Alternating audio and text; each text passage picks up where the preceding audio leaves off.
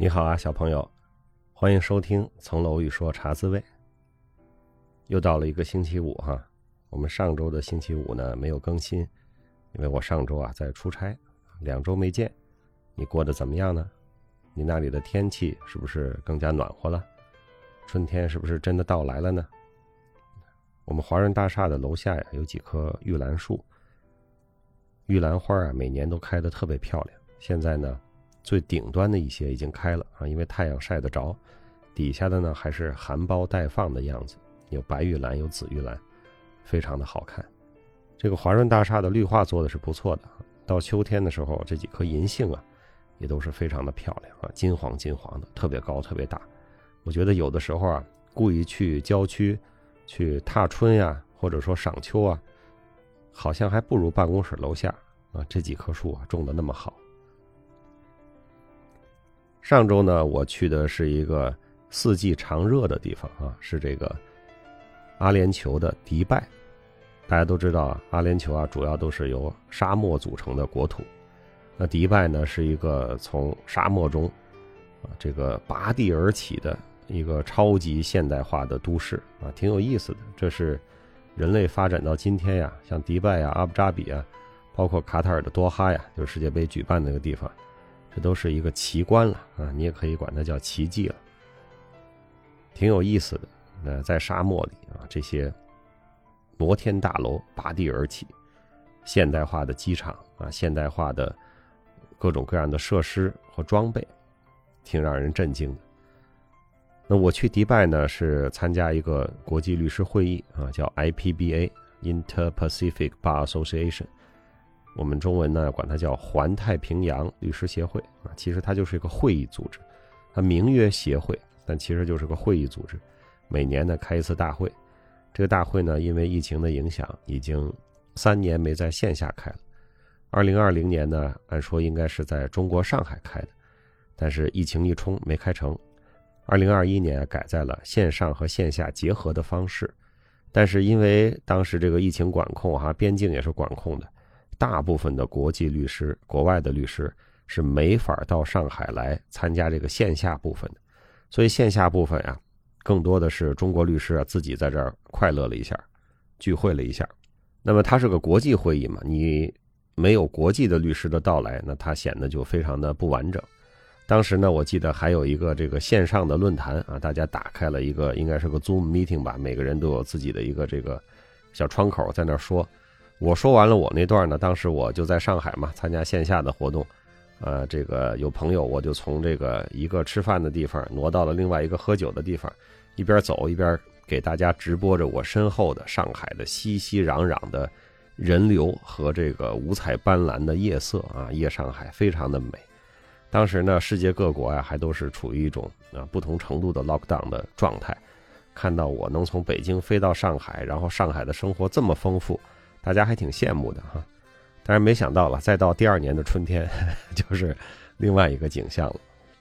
那么 IPBA 呢，是作为我们在亚洲啊做商务律师一个非常重要的国际交往的一个场合，也是我们拓展我们律师业务的一个很重要的方式啊，或者说很重要的一个平台。因为大家知道，这个律师事务所之间啊，不同国别的律师事务所之间有非常大的合作的空间。因为美国的法律都不一样嘛，那你在一个国家，你律师做的再好，你也没法去另外一个国家或者说一个司法辖区，对吧？一个 jurisdiction 里面去呃用他的法律啊来做交易啊，来呃审案子呀。所以呢，在不同的司法辖区里面的律师呢，大家有很大的这种合作的空间。我们也经常是啊，这个几个司法辖区的律师啊联手来做一些事情。比如说，我们中国哈本身就是四个司法辖区，对吧？那中国大陆、中国台湾、中国香港、中国澳门这四个司法辖区呢，它其实都是有呃不同的法律体系和这个呃相对这个有特色的审判制度的。所以在这些国际场合呢，那么我们和这个呃欧美的律师啊，虽然它叫亚太环太平洋的这么一个律师协会，但是欧洲律师来的也很多，啊，和欧美的律师和东南亚的律师。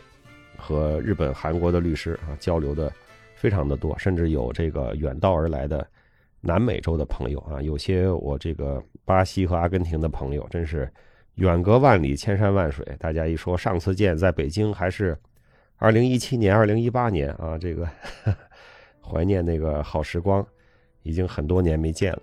那大家利用这个机会，重新又聚首在迪拜啊，这个业务拓展的效果怎么样？咱先不说，从人的感情上，从同事之间的情谊上，啊，互相能够见到啊，这个脸对脸啊，所谓 face to face。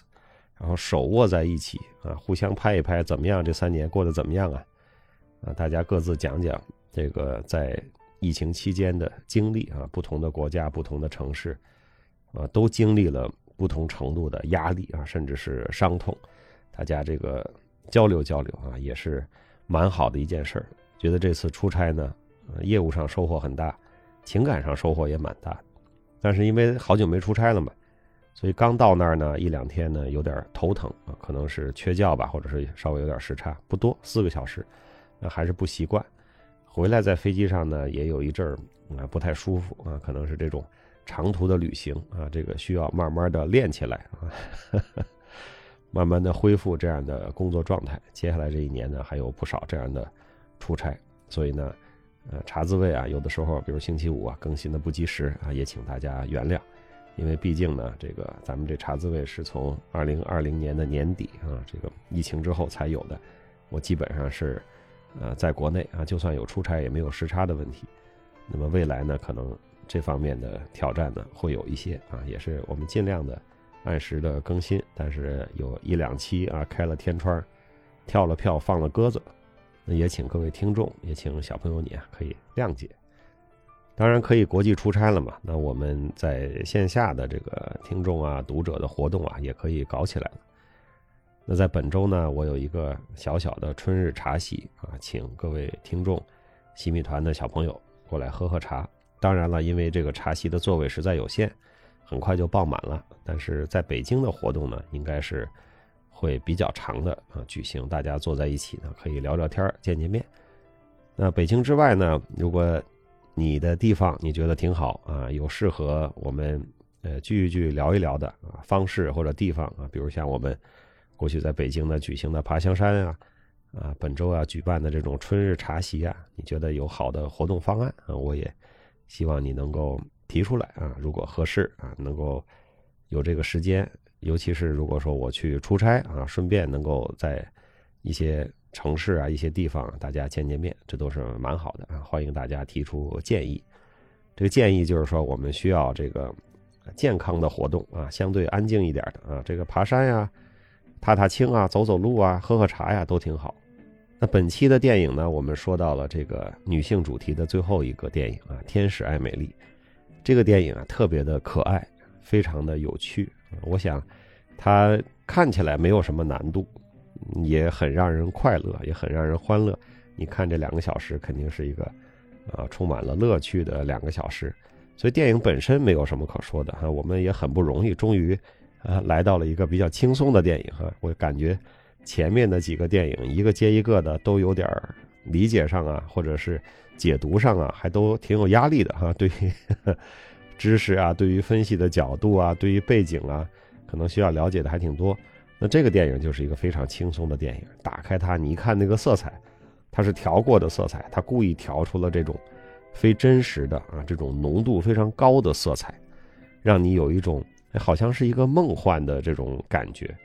那么这个艾艾米丽这个小姑娘啊，也是奇奇怪怪，这个奇奇怪怪的感觉啊，其实它非常能够打动人心，因为在某种程度上啊，尤其是在我们青少年的时候，青春期。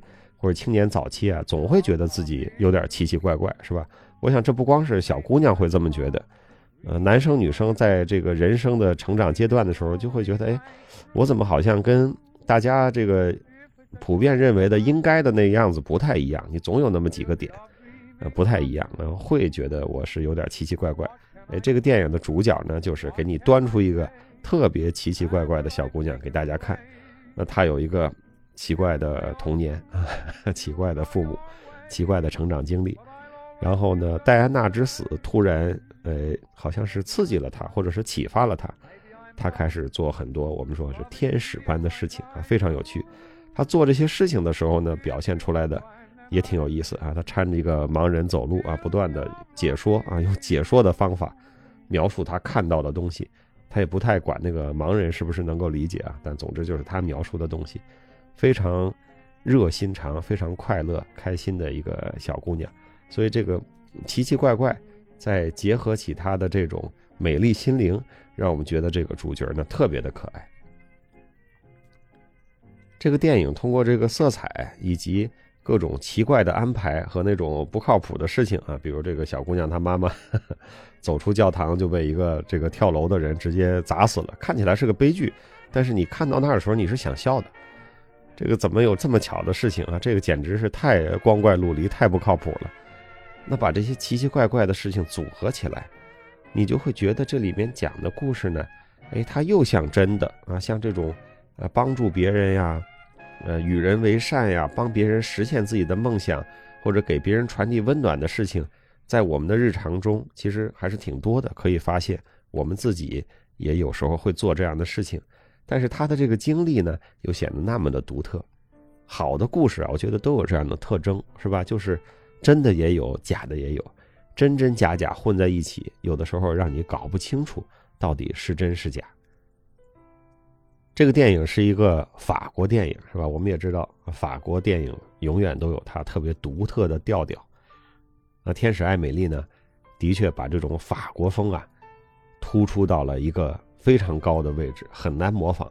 咱别说中国影人、日本影人拍不出这样的电影啊，就算是欧洲法国的邻居，你让德国来拍，你让西班牙来拍，啊，也拍不出这样的电影啊，好莱坞也拍不出这样的电影。所以呢，它非常有法国风，有一些拉美电影啊，倒是挺接近这个风格的啊，它有点奇怪啊，有点荒诞，或者说有点魔幻。但是拉美的魔幻是另外一种魔幻。那后面我们可能会一起再看一些这个巴西啊、阿根廷啊，或者是来自西班牙的这种啊西语葡语系的这种电影，它是另外一种奇幻，它跟这种法国的这种调调啊，这种奇奇怪怪和五彩斑斓、光怪陆离啊，还不完全一样。整个这个故事啊，特别的关注个人，是吧？个人的成长，个人的视角，个人的感受。那么世界是什么样的？其实艾米丽和导演都不是特别在乎。导演和艾米丽给我们刻画出的是一个在艾米丽眼中的世界，她的世界就是这样的，就是这样有浓重的色彩，五彩斑斓。她能够看到一些稀奇古怪的事情，她也能从一些奇妙的角度。传达出他对其他人的好意和爱心，以及他的情感，即便他受到了一些伤害，比如说他从小 被当作有问题的孩子，一直都没有能够上学，但是这件事儿呢，仿佛又对他没有什么影响，反而造就了他没有被那种啊集体化、一体化培养。教育出来的一个模子里倒出来的那样的青少年的特征，它非常的独特，所以这种对个人的关注，以个人的视角去看世界，我想这也是这个电影啊一个非常鲜明的特点。我对这个视角啊也是非常的关注。要说艺术啊，其实都是这样的。那么艺术家就是不用常人和大多数人的视角去看世界。艺术家如果是画家。他笔下画出的画就是他看到的世界，对吧？那莫奈画的就是莫奈的世界，梵高画的就是梵高的世界。那中国的黄公望、倪瓒，那画的也都是他们眼中的世界。所以，艺术家就是告诉我们，我看到的世界是这个样子的。那音乐家也是这样，是吧？不管是中国的音乐还是西洋的音乐，它都是通过声音、通过节奏和旋律。构建出了一个世界。你听中国的，比如说《春江花月夜》呀，你听中国的这些古曲啊，或者一些民族的曲调、二泉映月，它给你营造的是一种审美的意境，一个世界。那你听莫扎特、听贝多芬，那又是另外的一个世界。所以说，艺术给我们的感受就是，我们能够在艺术家的引领下，在艺术家的设计下，跟他一起去走进一个。艺术家所制造的世界，那天使爱美丽，她给了我们就是这样一个独特的经验和经历。我们从这个电影一开始啊，走进这个电影，就好像进入了一个美丽、可爱又奇奇怪怪的新世界一样。这趟旅程让我们收获很多，也很快乐。这是我非常喜欢的一个电影。艾米丽这个小孩呢，在我看来，她就是我们说独勇聪的代表，是吧？独立、勇敢、聪明，这一直是我们所倡导的女性价值，或者说，它也不光是女性价值。作为不管你是什么性别，是吧？独立、勇敢、聪明，这都是值得去突出的价值。但是在女生身上、女孩身上，可能更需要突出啊，独立、勇敢。和聪明这些价值，原因是社会有这种传统啊，或者说有一些这个思想，呃，我觉得是不对的，就是他否定，尤其是否定女孩的独立、勇敢和聪明，是吧？那我们就更要突出独勇聪的价值。所以这个电影呢，也是我们作为女性主题独勇聪价值的一个收尾之作，大家轻松愉快的感受一下。独勇聪的艾米丽是什么样子？走进她的世界，不要觉得自己啊奇奇怪怪。那可能我们就是奇奇怪怪，你有你的奇怪，我有我的奇怪，是吧？但是奇奇怪怪也可以拥有自己非常完整的世界，奇奇怪怪也可以传达出我们的善意，传达出我们的爱意，传达出我们作为人类哈人与人之间的感情，对自然，对社会。对身边的一切的那些兴趣和关爱，在某种程度上，我们都是奇怪的，但是呢，又在某种程度上，我们的情感和价值观又都能够链接在一起。所以这个也是《天使爱美丽》啊，我觉得这个电影啊，在光怪陆离之下，非常有力量、非常打动人的地方。好吧，本周的电影我们就先聊到这儿，我非常期待着。